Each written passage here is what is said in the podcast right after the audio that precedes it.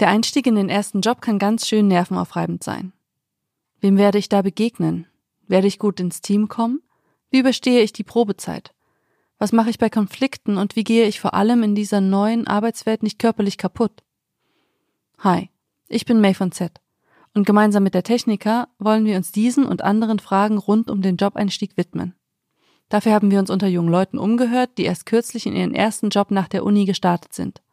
Und wir haben uns ganz unterschiedliche Experten eingeladen, um mit ihnen über typische Ängste und Sorgen rund um den Jobeinstieg zu sprechen.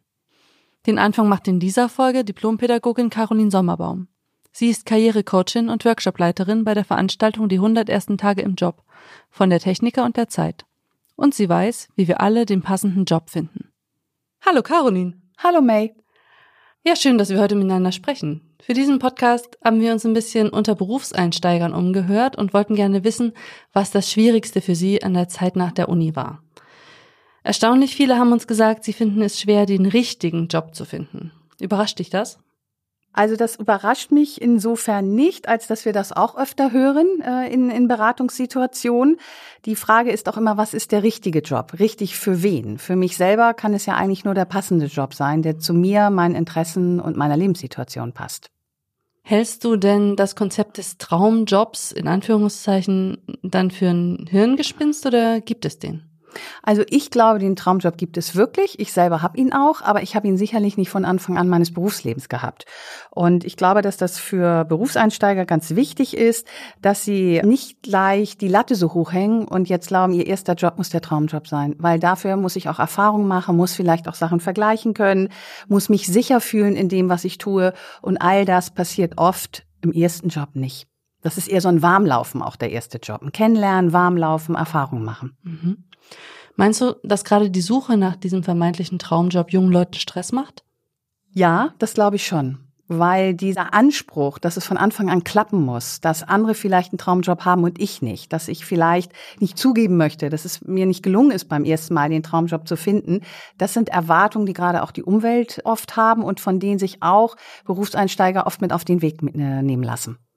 Und deshalb ist es eigentlich wirklich gut zu sagen, ich möchte was kennenlernen, ich möchte die Arbeitswelt kennenlernen und es muss nicht gleich mal Anfang alles ein Traum sein, weil im wahrsten Sinne des Wortes wird es auch kein Traum sein immer.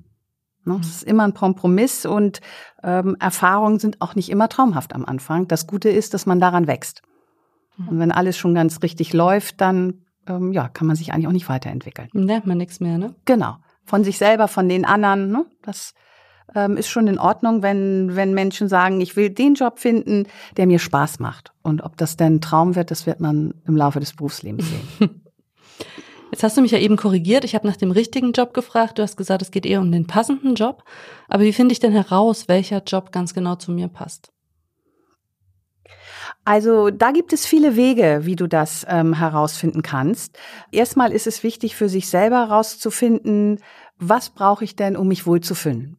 Im Außen zum Beispiel, welche Branche, welche, ähm, welche Größe einer Institution oder einer Organisation, will ich international oder national arbeiten? Ähm, also, dass ich mich damit auseinandersetze. Ähm, und zum Zweiten ist natürlich mindestens genauso wichtig, dass ich mir Orientierung in mir selber verschaffe um auch für mich wirklich zu wissen, wovon lasse ich mich leiten? Wer bin ich eigentlich? Welche Bedürfnisse, Wünsche, Interessen habe ich? Wenn ich das mache, generiere ich mir eigentlich meine eigene Orientierung zu einem Job, der ähm, eine große Chance hat, dass er zu mir passt. Das klingt, wenn du das sagst, so einfach, wenn ich das mal sagen darf. Also du sagst ja eigentlich, man muss sich nur klar machen, was man will und dann läuft das schon. Aber es landen ja trotzdem ab und an Menschen in Jobs, die ihnen nicht so wirklich gefallen, beziehungsweise die sie nicht so wirklich glücklich machen. Wie kommt das? Ja, also einfach sollte das nicht klingen, weil einfach ist es wirklich nicht. Ähm, warum Menschen auch immer mal wieder in Jobs landen, die ähm, nicht die richtigen für sie sind, da gibt es einfach ganz viele Gründe und die sind häufig auch sehr individuell. Das hat eben auch was damit zu tun, inwieweit habe ich mich vorher mit mir und auch der Berufswelt auseinandergesetzt. Ich habe aber auch die Erfahrung gemacht, dass wenn der erste Job nicht gleich der Treffer ins Schwarze ist, dass das nicht immer unbedingt schlimm sein muss, sondern wenn man daraus lernt und seine Erfahrungen da gemacht hat, dann ist das sicherlich was ganz positiv, was einen stärkt und was man für den nächsten Job nutzen kann. Mhm. Wir haben uns ja auch unter Jobanfängern umgehört und wollten wissen, was sie so ganz konkret umtreibt. Hören wir mal rein. Also ich stehe mal vor der Frage nach dem Sinn oder nach dem Geld. Ich bin an der Uni angestellt und schreibe gerade meine Doktorarbeit. Und neben der eigenen Forschung gebe ich halt noch Seminare und betreue Studierende und so weiter und arbeite im Prinzip ständig kann man sagen. Auch am Wochenende und ich mache mir immer viel Stress, weil auch immer irgendwas fertig werden muss. Und wenn man anderen sagt, dass man irgendwie für die Wissenschaft arbeitet, dann kriegt man zweimal anerkennende Blicke, was auch schön ist, aber langsam habe ich das Gefühl, dass das irgendwie auch die Bezahlung ist. Und naja, wenn ich in der freien Wirtschaft wäre, dann hätte ich wahrscheinlich viel mehr Freizeit und viel mehr Geld. Naja, aber irgendwie habe ich das Gefühl, wenn man was machen will, was für einen selbst Sinn macht und was vielleicht auch irgendwie ein Beitrag für die Gesellschaft ist, dann muss man darauf verzichten, irgendwie richtig zu verdienen und eben auch auf einen gewissen Lebensstandard verzichten. Und das finde ich irgendwie blöd, dass man irgendwie so zwischen den beiden Sachen wählen muss, Geld oder Sinn.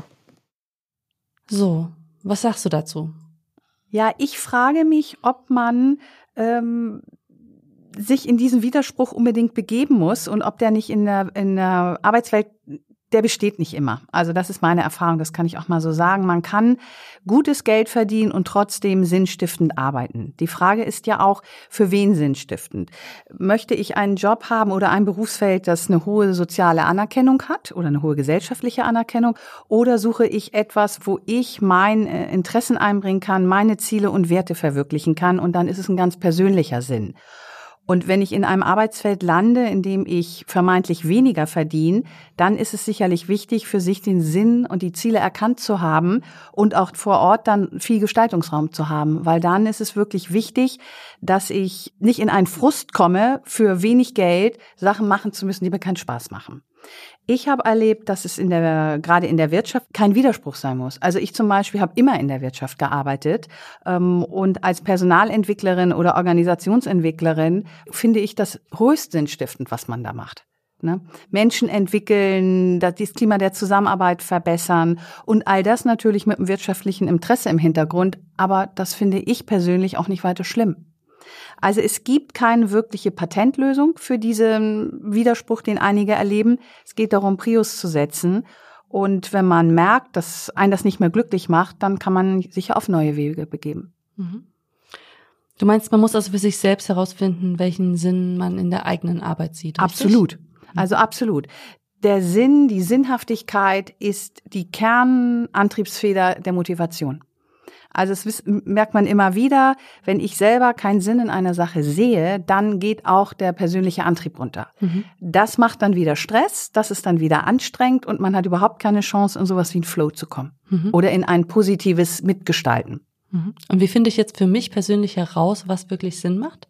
Wie zum Beispiel im Fall der Fragenden? Indem ich mich ganz konkret zum Beispiel frage, was möchte ich für mich in meinem Leben erreichen? Wo möchte ich Dinge mitgestalten? Was ist mir wichtig im Leben?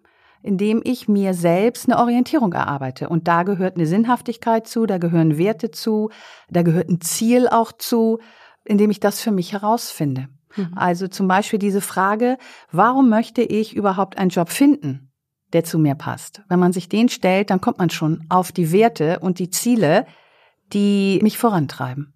Jetzt gehen wir mal davon aus, man ist schon in den ersten Job gestartet und man hat diesen Podcast nicht gehört. Mhm. Und man hat diesen Schritt quasi übersprungen und findet sich jetzt in dem Job wieder und merkt, wenn man in sich reinhört, oh Mann, ich mache diesen Job eigentlich nur fürs Geld.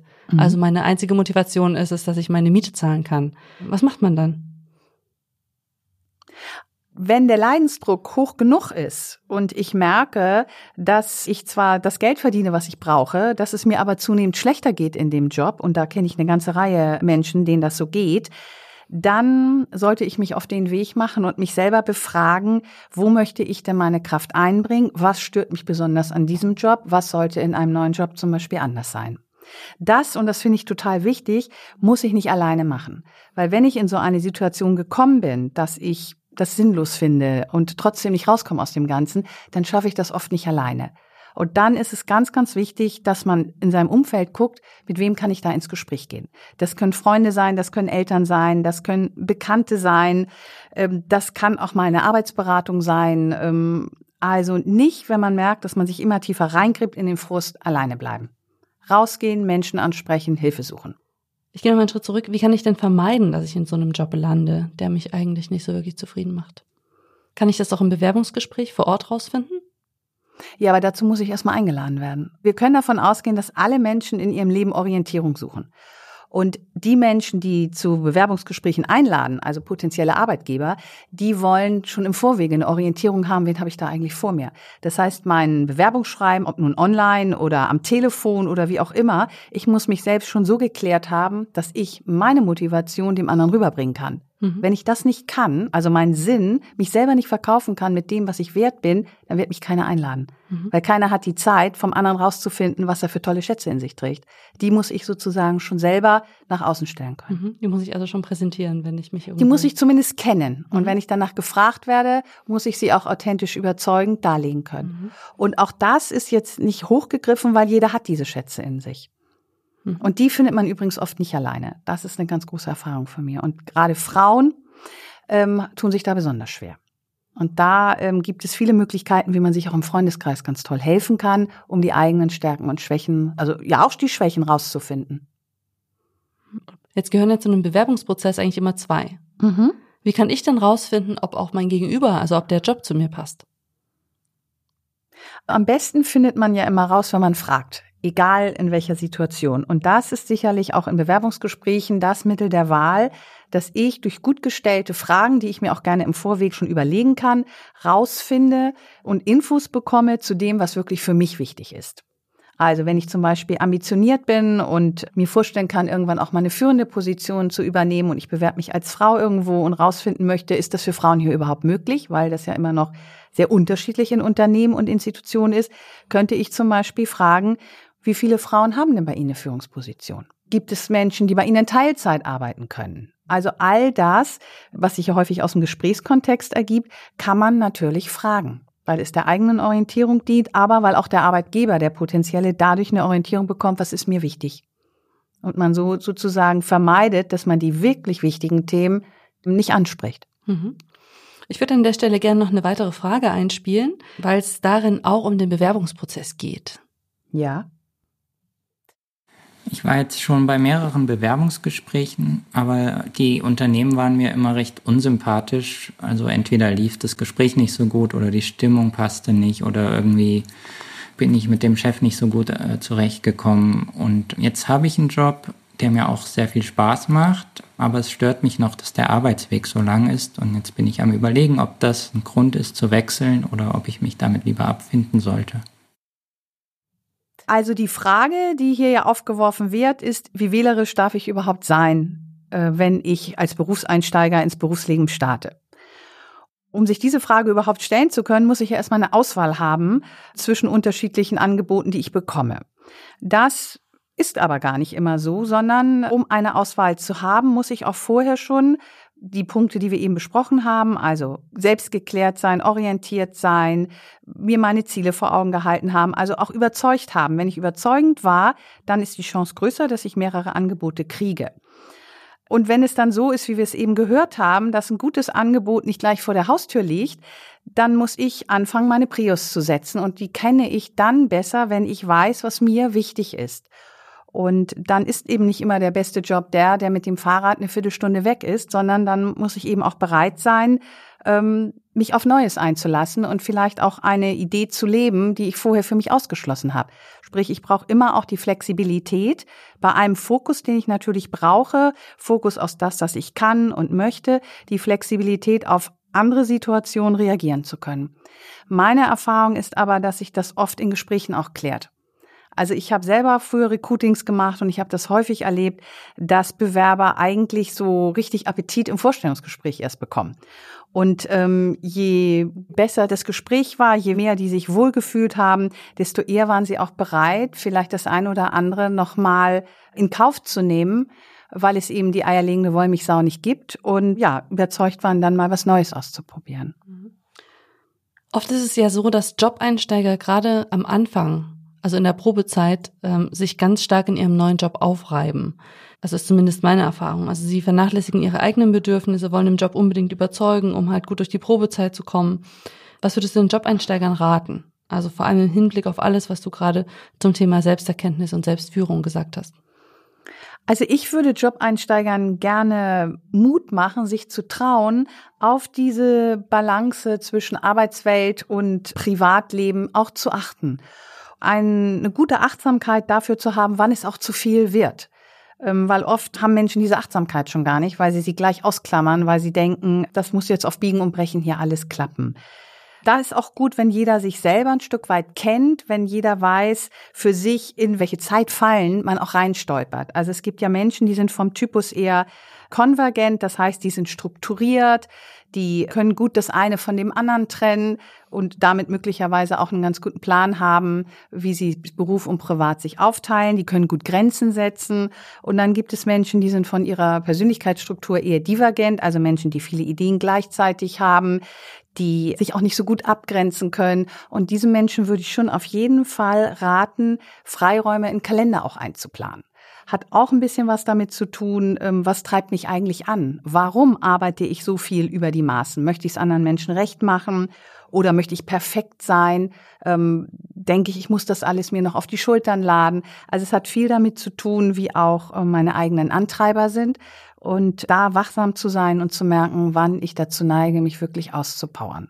Mhm. Und ich kann allerdings auch nicht darauf warten, dass der Arbeitgeber mir sagt, Mensch, junge Frau, Sie sehen aber fertig aus, nun gehen Sie mal heute um vier nach Hause. Das wird selten passieren. Deshalb muss ich eigentlich von Anfang an selbstverantwortlich für mich sein und mich in diesen Themen selber auch führen. Gibt es denn einen universellen Tipp, den du allen Jobanfängern mit auf den Weg geben würdest? Also was einem die Jobsuche, die an sich ja äh, auch schon Job ist, nämlich äh, sich da gut zu strukturieren, sich zu klären, erleichtert ist, wenn man Lust hat auf das, was man tut. Immer wenn ich Lust habe auf das, was ich tue, dann werden Glückshormone frei und dann gelingen mir die Dinge einfach viel besser. Also wenn ich Lust habe, mich mit mir selber, mit dem Arbeitsmarkt und mit meiner Zukunft auseinanderzusetzen, das ist, glaube ich, was ganz Wichtiges. Und das Zweite ist, dass ich mir auch erlaube zu experimentieren dass nicht alles gleich gut laufen muss, dass ich meine Erfahrung machen darf und ein Scheitern eben als Herausforderung und Lernchance sehe. Und ja, alles, also der Mut zum Experimentieren, der gehört, glaube ich, auch dazu. Vielen Dank fürs Gespräch. Gerne. Ihr wollt noch mehr Tipps für den Einstieg in den ersten Job? Dann hört nächste Woche wieder rein in den Podcast Entspannt in dem Beruf von Z und der Techniker. Dann spreche ich mit Siv Sperber. Sie ist Fachreferentin in der Personalentwicklung bei der Techniker und kennt sich mit Teamstrukturen aus. Von ihr möchte ich wissen, was man machen kann, wenn man in ein Team geraten ist, in das man so ganz und gar nicht zu passen scheint. Dann geht es auch noch um Konflikte am Arbeitsplatz, eingefahrene Strukturen, Sexismus und Hierarchien. Also, hört wieder rein.